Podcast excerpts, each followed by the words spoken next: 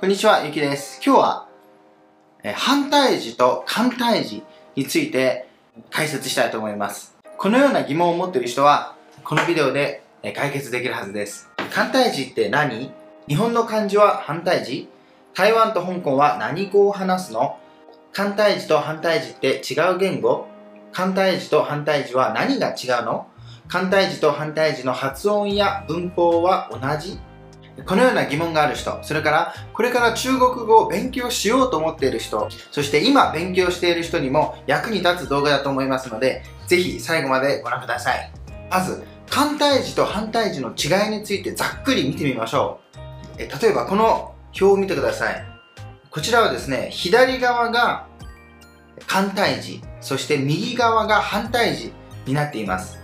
このようにしてみると、日本語の漢字は完全な反対字ではないことがわかりますね。例えば、簡体字と日本語の漢字、同じものを取り出してみると、これだけあります。で、これは簡体字と同じですね。そして、反対字と同じものを出すと、こんな感じ。これは日本語の漢字と反対字が同じものです。残りの漢字は日本語の漢字と全然違うわけですね。簡体字も反対字も違うわけです。こんな感じです。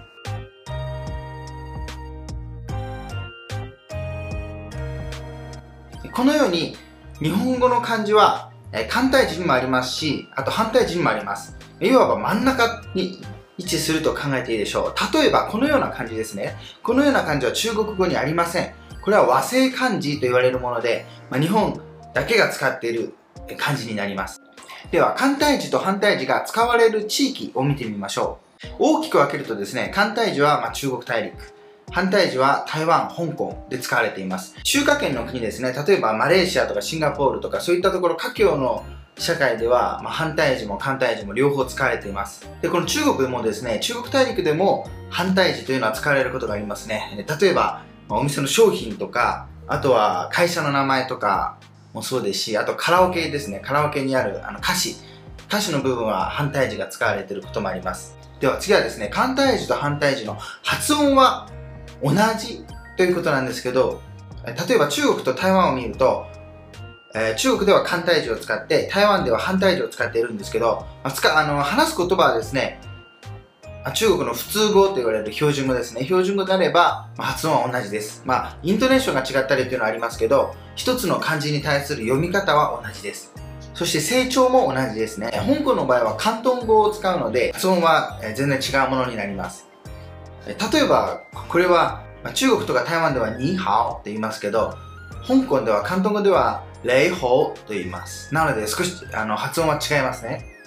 これはですね、簡体字と反対字で読み方が違うというのではなくて、言葉だからですね、中国の普通語と広東語が、まあ、違うものであるから、はい、発音が違うだけです。例えば、中国の広東省ですね。広東省では、えー、広東語を話す人も多いんですが、使うのは簡体字です。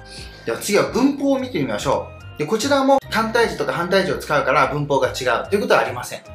中国語の普通語、それから広東語によって、まあ、方言ですね。それによって、まあ、発音が違うだけですね。例えば、広東語の場合はですね、例えば書面語、新聞とかに出ているのは、標準語、普通語と呼ばれるものと同じような文法です。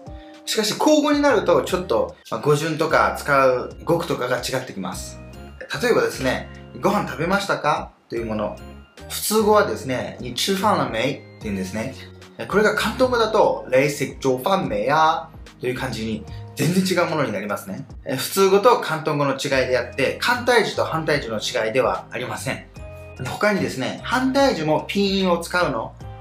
というのを見てみましょう。以前紹介したこちらのビデオでは、まあ、ピンインを使ってその文字を打つ、タイピングするやり方を紹介しましたね。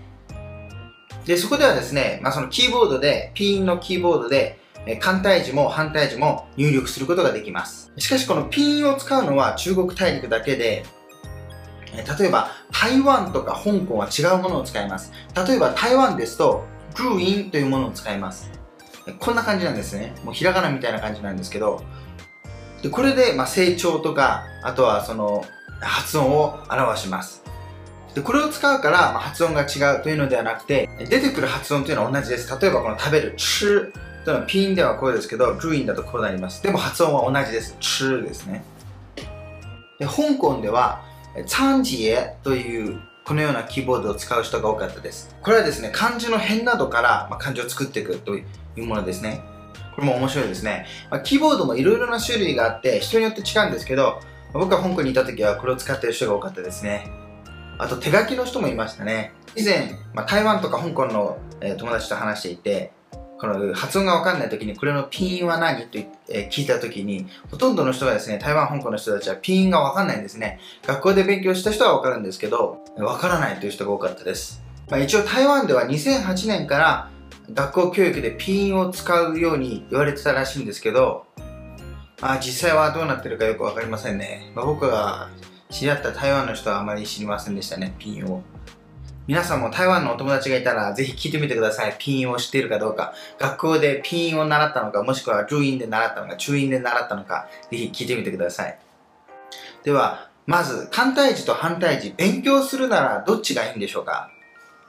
まず結論から言いますと、特別な事情がない限りは簡体字を勉強した方がいいです。というのも、まあ、中国の試験ですね。HSK という試験。こちらの試験はですね、中国版 TOEFL みたいなもんですね。世界共通の中国の試験。それから日本で実施されている中国語検定、いわゆる中検ですね。全部簡体字で書かれています。それから、大学受験でも中国語を選択できるんですけど、その場合も出題は簡体字で書かれています。場合によっては、訳す問題とかでも書くときは簡体字だけと指定している学校もあります。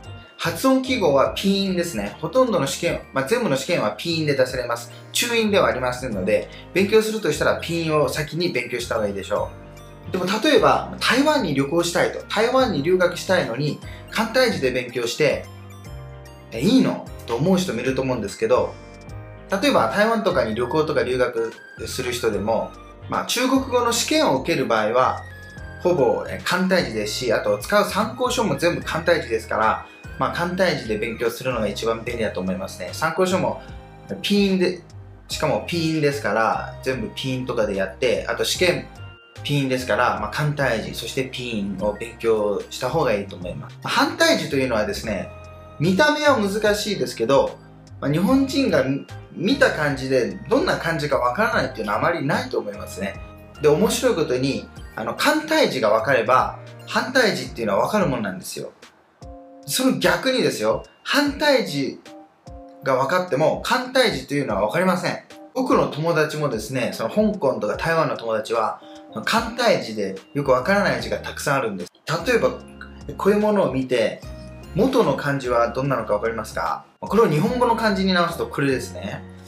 ねまあ、僕もですね、中国語を勉強し始めた時は、もともと言われてたんですけど、日本人なら漢字が読めるから有利だとか言われてたんですけど、この簡体字見た時にですね、なんだこれはと、えー、わかんないのがたくさんありましたね。こんな感じで全然違うんですよ。しかしですね、逆にその中国にいる人、簡体字を使ってる人は、反対字読むことができるんですね。形がほとんど似てますから、そこから推測するのは簡単らしいで。で、中国でもカラオケとか、あとはあの映画とかの字幕ですね。まあ、ネットで公開されてる映画とかの字幕は、簡体字であることが多いんですね。台湾とか香港から持ってきたんだと思うんですけど、それでもみんな読めますし、あと僕の妻のお母さんですね。田舎にいる妻のお母さんはですね、中卒ですが、反対字を読むことができますよ。まあ、特に勉強したわけじゃないらしいんですけど、まあわかると言ってましたね。いや、こんなの見たらわかるじゃないなって言ってましたね。まあ、そんなわけでですね、反対字は特に勉強しなくても、まあ、見ればわかりますから、そこまで心配いりません。もし反対字に、まあ、たくさん触れたいと思う場合は、まあ、中国がある程度できたら、反対時の本を数冊読めば、まあ、1、2冊読めばもうほぼ慣れると思いますね。Amazon の Kindle を持ってる人なら、Kindle Unlimited というもので、中国語の本が読み放題なんですね。その読み放題たくさんあるんですけど、その中国語の本はほとんど反対字で書かれてます。なので、Amazon とかで1、2冊読めばもう十分だと思います。で今日はまあ、中国の簡体字と反対字についてご紹介しました。中国語を勉強しようと思っている人や、もしくは中国語を勉強していて、そのなかなかレベルアップしたと思えない人はぜひ、あの、こちらのロードマップというのをご参考ください。